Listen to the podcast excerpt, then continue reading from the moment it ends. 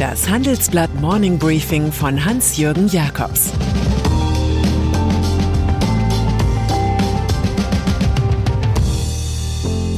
Guten Morgen allerseits. Heute ist Freitag, der 18. Juni, und das sind heute unsere Themen. Bundesbankchef für geldpolitische Wende, der Geheimcode von Innovation und Waffelstillstand bei Balsen.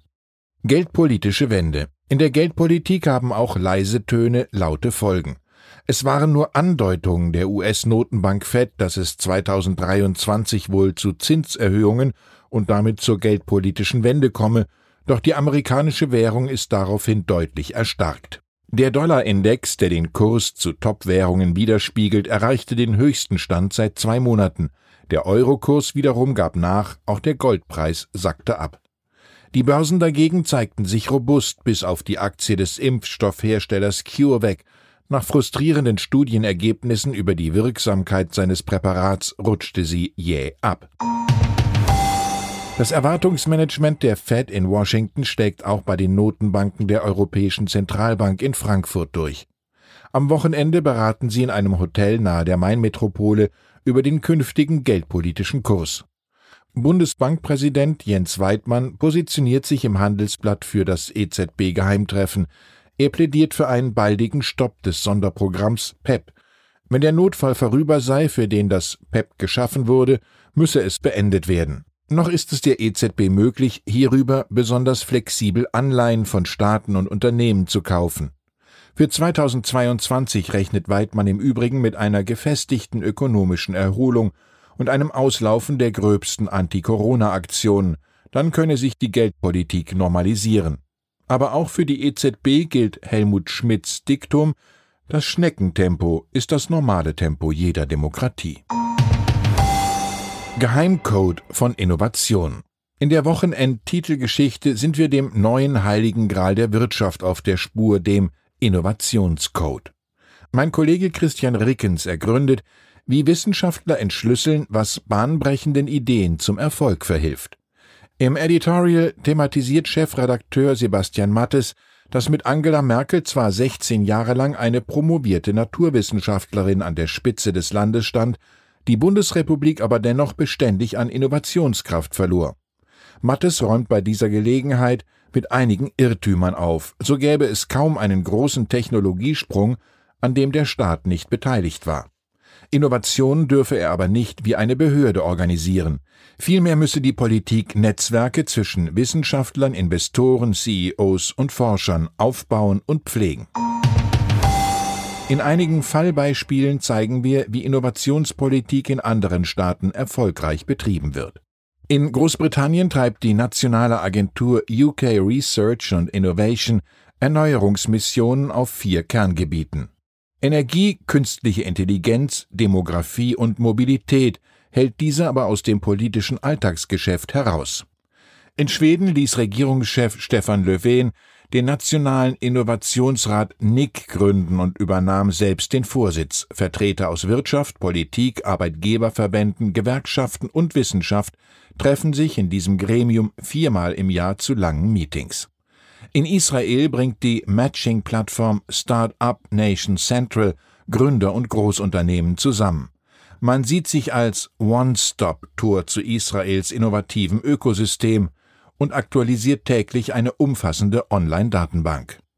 Und zentral in den USA ist die Forschungsbehörde Defense Advanced Research Projects Agency, die mit hohen Budgets und Risiken arbeitet hier wurde das Internet entwickelt, genauso wie das Maschinengewehr M16. Eine wichtige Definition zum Thema kommt vom Ökonom Theodore Levitt. Kreativität denkt sich Neues aus, Innovation tut Neues. Dezimierte DFB-Führungsriege. Moral können sich nur starke Entscheider leisten. Genau das macht die Sache beim Deutschen Fußballbund DFB derzeit so schwierig. Das Führungsgremium ist nach Rücktritten genauso dezimiert wie die eigene Ethikkommission. Fast alle Mitglieder sind entschwunden. Zuletzt hatten die Ethiker ausgerechnet gegen Interimspräsident Rainer Koch ermittelt, und zwar wegen seiner Rezeption der Initiative Fußball kann mehr von mehreren Frauen aus der Fußballbranche. Das Ding sei brutal und nicht nachvollziehbar, sagt der Jurist Bernd Knobloch, der seinen interimsmäßig wahrgenommenen Chefposten der Kommission verlor. Auch der Theologe Nikolaus Schneider wurde vom DFB ausmanövriert und beklagt nun ein unterirdisches Verhalten. Er hätte auch ausrufen können, um Himmels willen. Klimaziele alarmieren Autobranche. Ein Gerücht geht um in Europa, und der Verband der Automobilindustrie VDA ist alarmiert. Er warnt vor einem großen Jobabbau. Grund sind Informationen, wonach die EU-Kommission schon 2035 die Fahrzeuggrenzwerte für den Ausstoß von CO2 auf Null senken will. Damit war zu rechnen, schließlich plant Brüssel bereits die Verschärfung der zu senkenden CO2-Emissionen. Die VW-Tochter Audi scheint mit den neuen Klimazielen hingegen überhaupt kein Problem zu haben. Bald wollen die Ingolstädter keine neuen Modelle mit Verbrennungsmotoren produzieren, auch keine Hybridautos. Es sollen nur noch reine Batterievehikel vom Band rollen, berichtet die Süddeutsche Zeitung. Die bekannten Modelle A3 und A4 haben somit keinen direkten Nachfolger. Gestern informierte Audi-Chef Markus Düßmann intern über den radikalen Schnitt.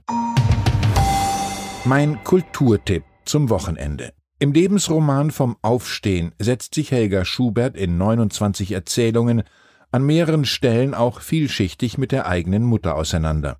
Die 81-jährige Ingeborg Bachmann Preisträgerin lässt ihre Erinnerungen vorbeiziehen, wie die Geschichte von Wilhelm dem Eroberer auf dem Wandteppich von Bayeux.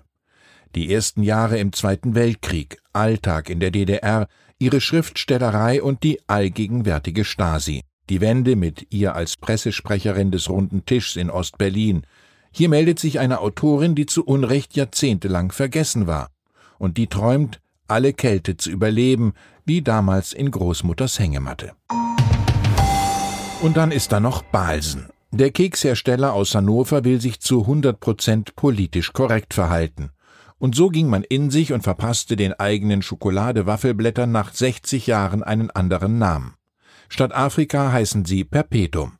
Die postkoloniale Umtaufung lässt garantiert jeden Rassismusvorwurf ins Leere laufen.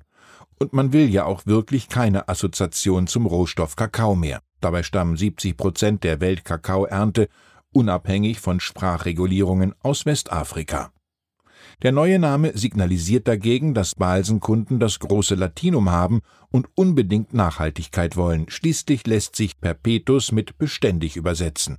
Und so schmunzeln wir am Ende dieses Wegdienstes mit Erich Kästner. Was immer auch geschieht, nie sollt ihr so tief sinken, von dem Kakao, durch den man euch zieht, auch noch zu trinken. Ich wünsche Ihnen ein vergnügliches Wochenende. Es grüßt Sie herzlich Ihr Hans-Jürgen Jakobs. Das war das Handelsblatt Morning Briefing von Hans-Jürgen Jakobs, gesprochen von Peter Hofmann.